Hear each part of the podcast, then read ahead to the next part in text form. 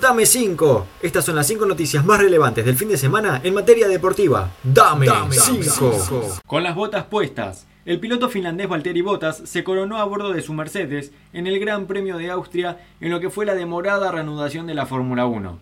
El podio lo completaron Charles Leclerc de Ferrari y Lando Norris subido a un McLaren luego de que el exacampeón del mundo Lewis Hamilton recibiera una penalización de 5 segundos por un toque a Alexander Albon que lo dejó fuera del escalafón. Dame 4. En el Zenit de la tabla, Zenit derrotó 4 a 2 a Krasnodar y se consagró campeón de la Liga Rusa por segundo año consecutivo. En condición de visitante y con la presencia de los argentinos Sebastián Driussi y Emiliano Rigoni, el equipo de San Petersburgo dio la vuelta a falta de 4 fechas para el final. Dame 3. Sexto tenista positivo por COVID-19. Se trata del estadounidense Francis Tiafoe, número 81 del ranking ATP, quien se realizó el test luego de descomponerse durante el torneo de exhibición de Atlanta.